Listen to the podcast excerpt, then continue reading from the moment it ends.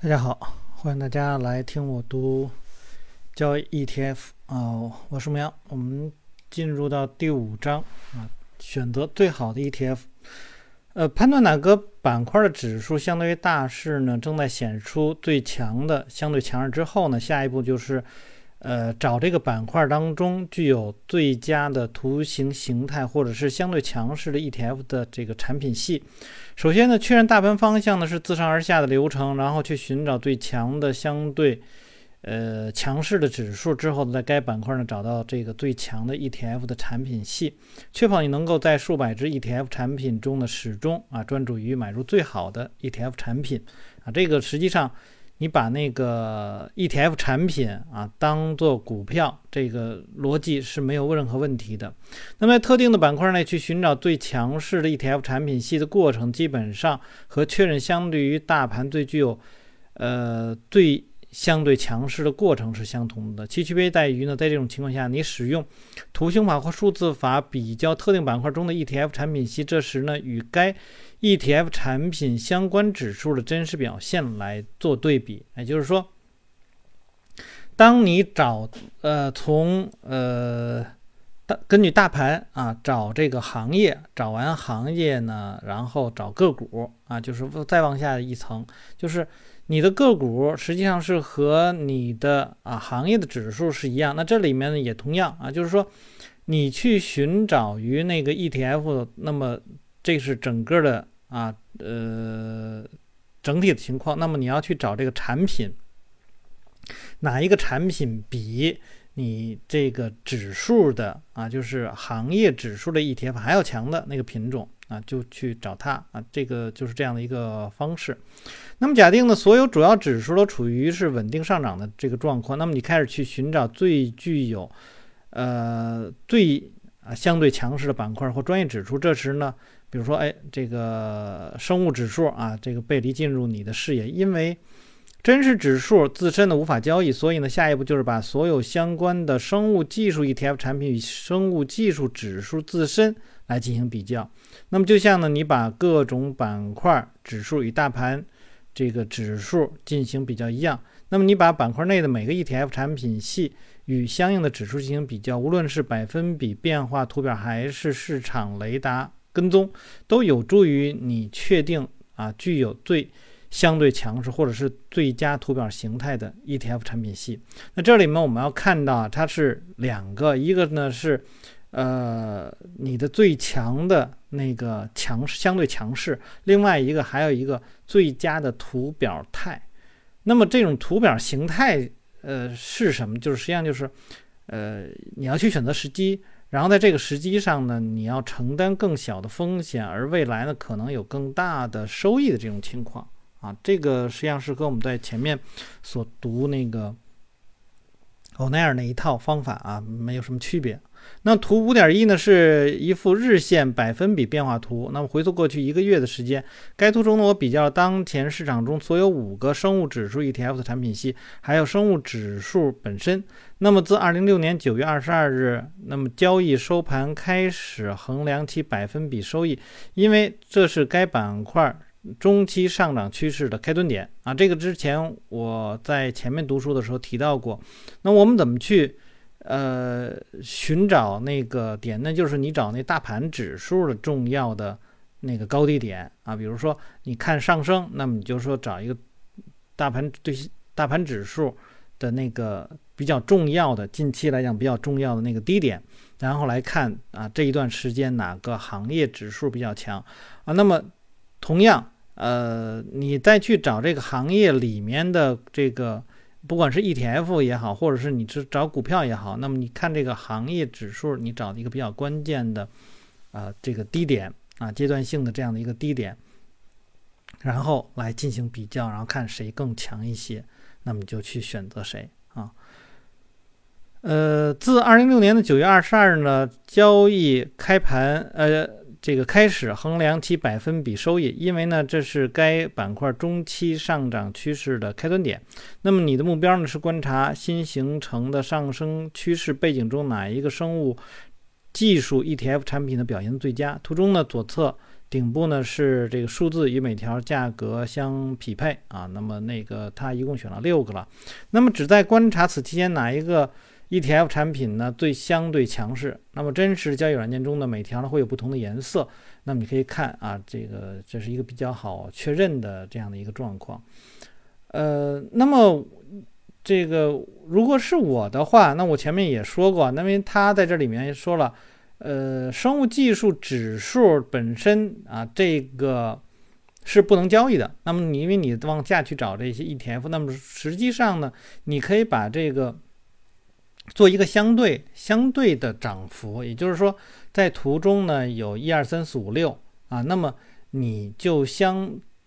把所有的呃二三四五六和一相除。然后获得了一个相对的百分比，那么这样的话，在图中呢，实际上就变成了只有五条线啊，也就是说有一条线，就原来那个一的那个基准的指数呢，它就变成一这条线，或者说啊，就应该变成一这条线了。那么其他的是相对于它相对这条一的这个什么，这样的话，你图中少少一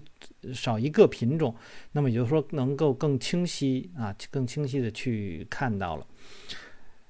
所以不是说单纯的啊，像它这个呢，我觉得可能因为是好多年前的，那么按现在的来说呢，就是你要做一个相对的这个分析会会更好一些啊。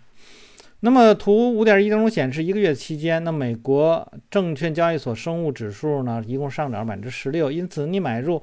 呃，该指数涨幅更大的一只生物。技术 ETF。此外呢，你还可以希望买入表现最佳的 ETF。请注意呢，只有一只 ETF，即美国证券交易所第一啊信托生物技术，就是 FBT 跑赢了这整个生物指数，上涨百分之六点五。紧随其后呢是这个 PowerShares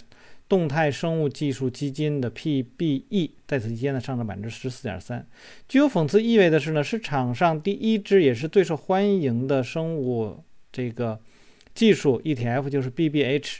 那么这个呢，实际上是跑的是最弱的。那么显示出呢，是一个弱势状况。那美国证券交易所生物指数上涨百分之十六时呢，生物技术控股公司的信托呢，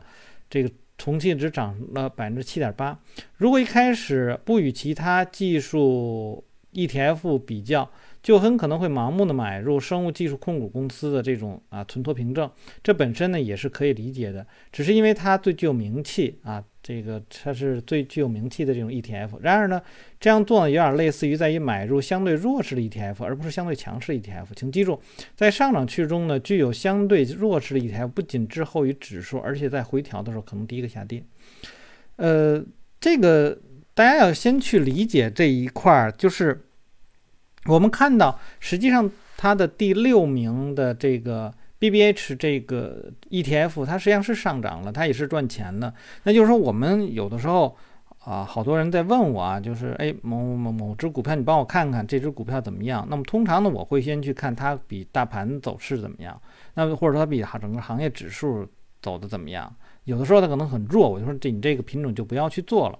但是呢，可能后面啊，可能过了一两个星期，他说：“哎，你看我，你说这个不让我去看这个了，那么他挣钱了啊，可能挣百分之十啊，或者什么的。”那我觉得呢，是是这样的，就是，当我们不去看这个品种的时候，并不是说，呃，这个品种就一定不能挣钱，又或者说它一定是挣最少的钱，因为它有可能后面跟上来，这都有可能。但是呢。这都是我们无法去控制，我们有无法知道的事情。但从整个思路上来说，我们就是去找那个最强的啊。那么在这个过程当中啊，比如说，呃，就当前来说啊，就是他给的这张图来说，实际上六在当下呃是有一个比较好的位置，因为它刚刚突破了。呃，十月九日的那个高点，它形成了一个向上突破的这样动作。当然，其他的来讲，如果你去做的话，可能早早就就突破这高点了。就就是说，你如果说其他没有，哦，现在可能我又我刚好看到了这个生物技术指数它走强，那么我希望去寻找一个呃，可能一这个亏损比较少，然后正在啊这个。启动的一个品种的话，那我可能会选择这个 BBH。但是如果说我很早就已经看到，就这个品种已很早已经被我发现的话，那我绝对不会在这个这个上面。所以在我们做交易过程当中的时候，这里面展开说，就是很多的时候我们所要交易的，因为我们可能有固定的一些信号啊，然后呢去交易，你所交易的可能未必是这个行业里面最强的品种，但是由于呃你现在去买入的这个品种，它整体来说是在一个强势的行业当中。然后呢，我愿意去承担一个很小的风险，那么我可能会在这个上面去买。但如果说，呃，这个行业里面，比如说这里面，假如说就是这个五只五个品种，那么我可能这个品种可能我就要去考虑了啊。但如果说这里面，比如说这个品种里面还有有一百个，那么这个第六名呢，属于在这一百个当中，呃，算是比较靠前的，那么我会去考虑它。但如果说不是就六个，那么它是第六个最后一名，那我就要考虑我是不是还要再交易这个，因为这个市场可能，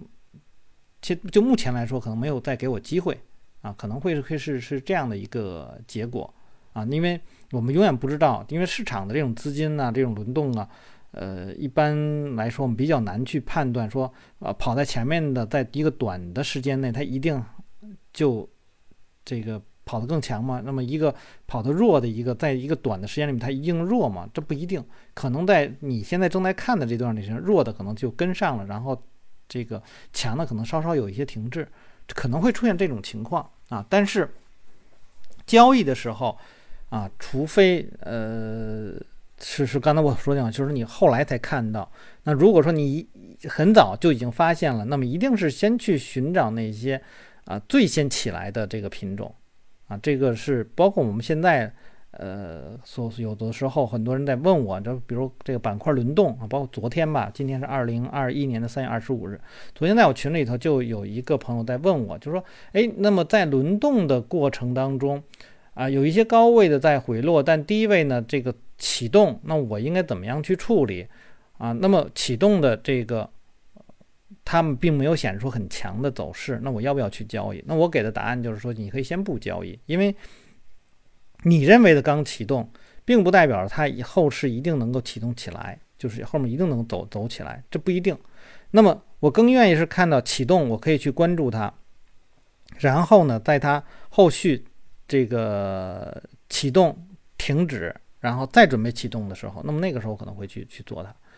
啊，就是我需要去市场证明它不仅仅是启动，而是它的的确确是在市场当中有一定的人气，然后或者说资金在真的去推动它，那么然后真的是市场啊，从各种表现来讲轮动到它的时候，然后我我我会考虑在这个时候去做。那么更多的实际上还是一种安全的，就是大家可能会觉得啊，做这种强势股做突破好像是不安全的，实际上不是，因为你前面又做了好多工作。那么，你就你目前来说，你的呃选择的品种来讲，就目前应该算是安全的地方再去进入。所谓的安全，并不是说你一定不说不亏啊，或者你一定能够赚很多钱，不一定啊。通常来说，我们是说承担的风险比较小，未来可能的啊利润会比较高，然后啊就借着一股风啊，就当下的市场的这资金的流动的这这股风，然后去去去做的。呃，所以他这里刚才所提到了，这是一个比较讽刺的这个情况了。那好了，我们来看后面。呃，或许你想知道生物技术控股公司在信这个存托凭证的表现为什么与其他生物技术 ETF 有如此大的差异？答案在于有几家大型的生物技术公司，如基因泰克公司就 DNA 啊，所占有的巨大百分比权重和。呃，与其整体不成比例，就是这几家大公司中有几个公司的表现啊，这个滞后于整体市场。那么，所有其他的 ETF 在投资组合中呢，都具有啊更好的股票分散投资，使得他们至少呢可以保持同步或啊可能会超越标的指数的一种表现。那这个时候就是大的。市值的小的市值的一种表现，那么你也要去看这个每一个 ETF 当中啊的一些股票的这个情况是一个什么样的。那么再次呢，百分比变化图能够使你呢发现相对强势，不仅是在板块指数内，而且在一组那无限售条件的 ETF 产品中呢也是如此。请注意其作用。如果没有用生物指数啊，这个与其他所有五只这个生物技术 ETF 进行比较，就要做一些工作来观察哪一个表现最佳。但是呢，使用百分比变化图呢，仅仅花费几秒钟，你就可以发现啊，牛市背离。如果能够在自己已经确定为市场中最强势的板块中，呃，找到最强势的生物技术 ETF 产品，会大大增加在正确方向上对自己有利交易的概率。最后一步呢，只是确保自己啊所选择 ETF 的进入和退出的时机啊，会在后面去介绍。每天寻找相对强势，随着经验的日积月累，那你很快就知道，不管大势条件如何，你总可以找到一个或者是两个，或者是。其他的某些的这种专业指数，那么它们独立于主要的指数，在形成自己的趋势。机构基金呢，不断的从一个板块流向另一个板块，那么这使得在既定时间内，市场呢买卖两个方向上的，发现啊有利可图的交易机会成为可能。你的工作呢，只是去寻找这种行为之后紧跟的大资金的投资者趋向。这里呢所提供的用于发现相对强势的简单概念呢，有助于你成功的啊做到这一点。要想获得某个特定板块指数内的呢，那么你可以去访问他的这个孟菲斯网网站啊，这个做了一个小广告。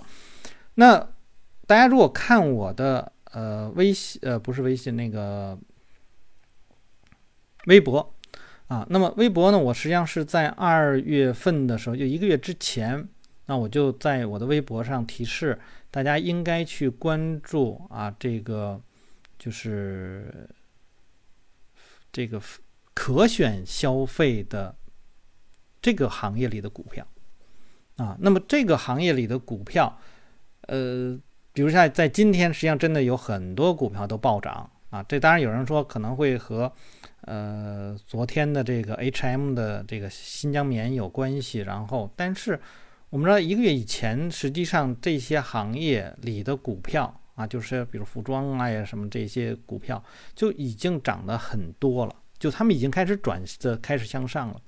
那么这就是一个板块轮动的表现啊。您可以看到，我在去年再早一点的时候，我们我去看到的是什么呢？看到的是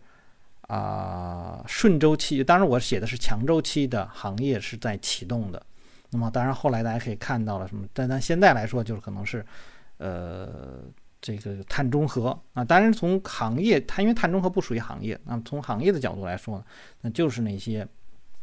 钢铁啦，然后以当时有一些有色啦，然后后面的这个再往后就是就是就是就是电力啦什么之类的啊。那么就有很多的这个。就行业上面和当下的这个这个碳中和，实际上这个概念是相吻合的。那我们就必须去想一个问题：那么如果这个碳中和不是今天推出来的，而是比较早以前推出来的，那么会不会呢？还是说为什么会在这个时候去推出这样的一个概念呢？大家要去想呢。我的感觉呢，就实际上是和经济周期是有关系的。那包括新疆棉这个概念，那么很多人说啊，这回是是是中中美啊，什么中欧啊，什么之类的这种。这种这种概念，但我不我不我不是这样去认为。这个可能这种呃突发型的事件，我们知道，呃，从从这现在的消息来讲，那么耐克、阿迪达斯，那么他在很早应该是去年就已经有这样的事情，但是没有人去对它进行一个这个这个抵制，而只是到现在 H&M 的才出现了这样的抵制，所以它并不是说，呃，这个是就是第一个。应该，它只能算是一个就是发酵期或者爆发期啊，出出现了一个。但是从我们股票这一块来说，那么从行业的轮动来说，它实际上在一个月前就已经有这种表现出来了。那只不过是今天的是一种爆发啊，因为资金啊会利用这些信息来进行炒作。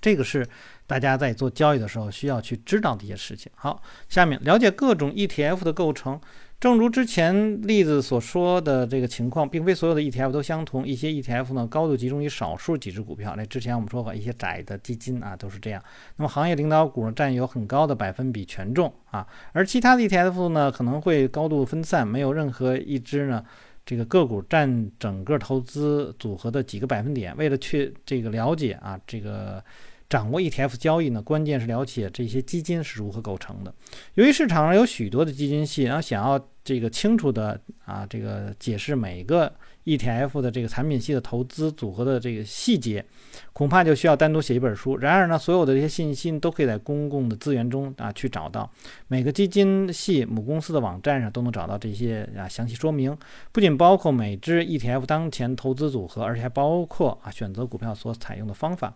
那么，作为一个如何创建典型 ETF 的例子呢？我们先看一下半导体啊这个控股公司存托凭证，这是美林公司控股公司。呃，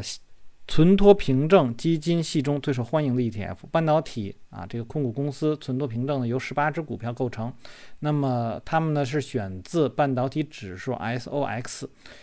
因为半导体个股的波动性呢可能会很强啊，那么半导体控股公司信托凭证交易呢是充分利用半导体行业重大波动的几家途径，不会受到个股价格的剧烈波动影响。如美国的这个圣迭公司啊，还有这个科磊公司啊，经常会出现剧烈的这个波动。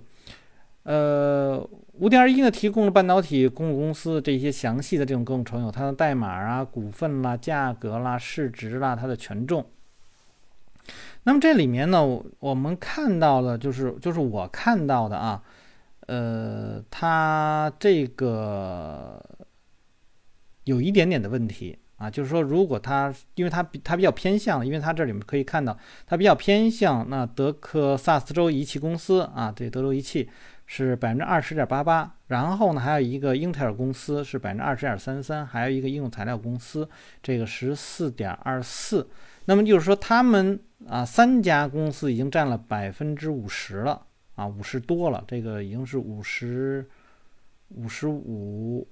五十五十六的这个这个样子。啊，就是三家公司已经占了占了，实际上是是是这个这个非常非常大。那么如果这三家公司出现了一些问题的话，那可能就会有问题。这是我对于这个基金的一个，就是从它的列表上来讲是一个这样的一个看法。这之前我们在读呃上一本书的时候，那么提到过说啊，这个国内的一些呃这个这个基金啊，在前一段时间嘛，二月份以前。啊，那么表现的非常好，有的这个公司的这个就是挣了很多钱，但是在最近这段时间，好像就开始骂了啊。那么我当时也提到过，我说有一些基金呢，因为他们太窄了，他就是把这个资金都放到少量的这几只股票里面，比如说，哎，它里面有贵州茅台，那么贵州茅台占用的比重非常非常的高啊，那么就会有问题。那当然，我后来也看到了有一一个基金经理，那么他呢是。呃，成绩也非常不错，但是我看到的结果是它的这个范围相对来说广一点，而且它是能够去预判于这个行业的这种板块轮动，就说，哎，当下比如说是在 A 板块呢，那么它能够去预判在下一个季度或者再下一个季度能到 B 板块，所以它的 A 板块有一些股票，B 板块有一些股票，而且 B 板块股票的这个占有的这个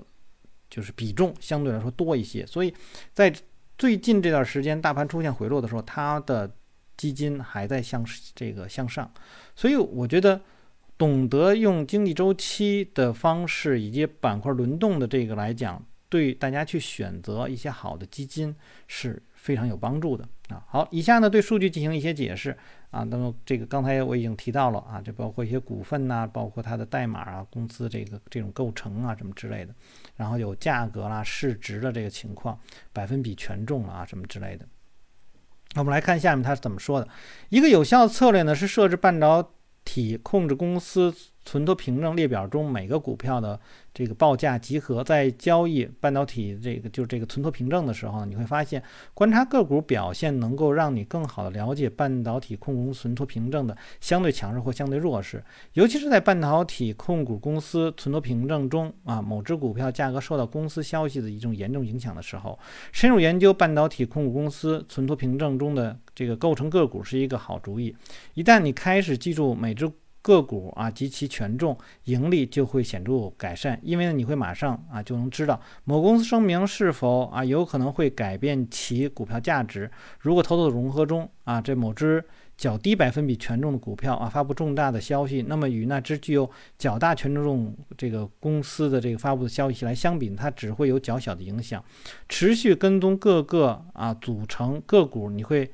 会为你提供额外的优势。啊，最近几年大量的 ETF 产品进入市场，了解各种产品系的构成可能会出现巨大的变化，这一点呢非常重要。一些 ETF 呢只在精确反映真实指数啊，就是那种追踪指数的那种。那么其他呢，只是在每个行业中的领导股上呢是有很大的权重，而且呢，还有一些啊用电脑程序进行管理，试图跑赢相应的指数。在这些这个行业板块 ETF 中呢，ETF 产品系中的生物指数、生物技术 ETF 啊分比呢会出现极大的变化。二零一七年的四月十二日。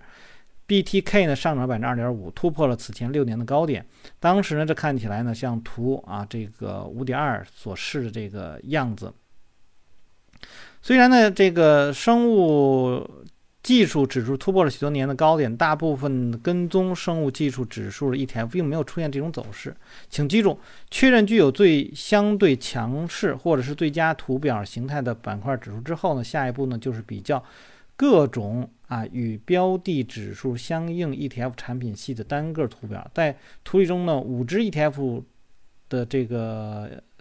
就是有 BBH 啊、IBB 呀、啊 BPBE 呀，还有这个 SBI 呀，还有一个 FBT 五只当中，只有这个美国证券交易所第一信托生物技术与生物指数一同突破了高点。那比如说它占的权重是很大，而其他的权重。就没有那么大，所以它创新高，然后标的指数也创新高，因为那你就看它里面有哪些这种构成了就可以了。呃，尽管呢很多其他板块 ETF 产品系呢由相同的龙头股组成，但是生物技术 ETF 与标的这个股票的构成有巨大的不同，构成差异导致啊该组指数内形成了明显的不同的图表形态。美国证券交易所第一信托生物技术之所以突破多年的高点啊，因为其旨在精确反映生物技术指数自身的股票相应的百分比权重。那么，生物技术指数和美国指交证券交易所第一信托生物技术所包含的二只股二十只股票，并且每只股票权重都没有超过百分之六。那么。指数权重最大的十只股票，那么它们的这个差异呢不到百分之一。相比而言呢，那么这就相当于是一种类似于等分的这种状况了啊。因为二十只股票没有超过百分之六的，所以大家就是一种等权重有点呃相对来说呢是通过价格啊来进行平均的啊，应该是这样的，呃。那么相比较而言呢，生物技术控股公司存托凭证啊，或许是最知名的生物技术 ETF。目前呢是由十六只股票构成，少数大盘生物技术股票拥有极高的权重。总之呢，安进公司啊、基因泰克啦，在投资组合中占有极高的啊，因为两个就占了百分之六十的权重。那么在这两只股票跑出生物技术指数的时候，那么由于他们业已在很长时间内表现不佳，所以呢也难怪生物技术控股。公司存托凭证在图中的表现呢，是一种熊市的走势。那么在图呢五点三、五点四当中可以看到，美国证券交易所第一信托生物技术和生物技术控股公司信托凭证日线呢，并没有任何相似之处，但是它们呢都属于同一个板块。这个实际上让我们也能够看到一点啊，就是一个创新高，一个或者说它是一个反转后的这个快速的这种拉升的走势，另外一个是下跌横盘的这样的一个走势。那就是他们当中的啊一些呃这个落后股，然后又占了比较大的这个权重，那么导致呢这个 BBH 啊就是一个下跌的。那么另外一个呢就是它是和标的指数是一样的，那么它就向上。所以这个还要看一个一个权重，就是很多的股票，大家可很多的基金也好，或者 ETF 也好，它是这个买的股票也都差不多，但是由于它的权重啊匹配不一致。而导致呢，有些啊 ETF 会走的会更好，有些呢可能会更差一点。这个也是大家不能够说单纯的说，哎，我就看这个这个这个 ETF 它的走势，你还最好呢还是要看看它的内在的构成。所以有的时候我说，呃，你去选一个 ETF，实际上和你选一个股票所付出的精力实际上是差不多的啊，就是看你怎么样去。分析了啊，那么如果你的分析的路子是对的，实际上真的不会说像像像这个呃去年那样啊，很多人在这个网上就鼓吹啊买 ETF 最好，买 ETF 风险小，呃，买股票风险大，股票风波动大啊，我觉得就是很多人就是没有做过，或者说反正就是误导误导一些新手，然后让很多人这个这个思路就都跑偏了。所以在这里面我们可以看到呢，就是呃，在选择 ETF 的时候啊，这种就包括我们每一个人啊，就是自己去。做一个组合，因为你做一个组合跟做一个 ETF 实际上是没什么太大区别的啊。那么做的时候你也要去注意这一点啊。而且呢，还有一个就是我们平常可能会看到某些人在网上说，哎，你看我这个股票挣钱了，那个股票挣钱了啊。然后最后你看它的整体的这个收益呢，可能就是一个亏损的。因为什么？它给你选这个显示挣钱的都是可能是它这个投入资金比较少的，然后呢，可能它有一个重仓的，可能是一个亏损的。啊，所以这些就是那些都是我觉得都是别人的事情啊。关注自己的这个资金呢来讲是非常好的。包括今天我在一个微客服群里头，然后呢有一个人实际上是我印对他印象很深啊。为什么对他印象很深呢？是可能呃一两年前吧，然后就是他在有某一个另外一个群里跟人打架啊，那么。然后好像显示的他很狂，然后怎么怎么怎么怎么怎么样的，啊，我我就看哦，我说那这个人是不是因为真有本事所以狂呢？啊，因为他说他自己构建了，自己也做了一个群，然后后来呢把这里群里的人都踢掉了。你说因为，呃，大家不是在交流啊，这个很多人在一起并不是在交流，呃，这个这个交易的技术啊，而是呢更多的是想来呢，只是想到他这儿来啊，听一听他。呃，就是偷学吧，偷学东西，然后呢，想让他多分析一些啊，什么期货也好，或者是股票的这个这个东西啊，就是他觉得不高兴。结果后来说呢，这个人呢是被别人查出来了啊，说可能是亏损非常的非常的多啊，说根本就不像他所自己说的那个样子。那么我当我看到的时候，我觉得他呃有一些分析还不错，因为在当前几年我刚开始接触。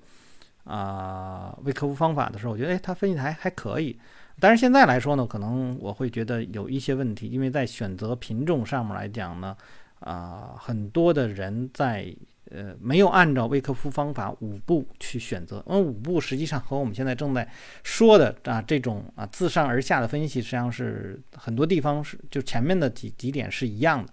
啊，就是。我为什么读这本书，就是因为这种自上而下的分析，让大家怎么样去选择，正好是微客服方法五步前的前两步，啊，那么很多人会把这两步给忽视掉，而导致自己即便是有啊比较强的分析能力，但是呢，获利的这个在一个短一个短期来讲，可能还不如一个新手获利的多啊。这个实际上真的是我遇到了好几个。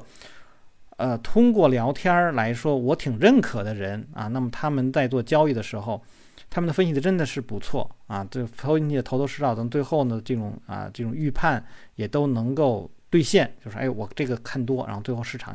也也确确实实是上涨了。这个地方他说我看空，那后面的的确确是这个这个这个下跌了。但是为什么会出现这种情况啊？刚才我说这种情况，他们并没有挣到很多钱，就是因为他们不知道去。找到那些强势的品种，然后怎么样去做交易强势的品种啊？这就是一个很大的问题。好，这个这里面呢就跟大家去分享这么多啊。大家如果喜欢我读书的话，希望订阅、分享、按赞以及关注我的微信公众号“牧羊交易”。那有什么要聊的，可以在下面留言。我们下次再见。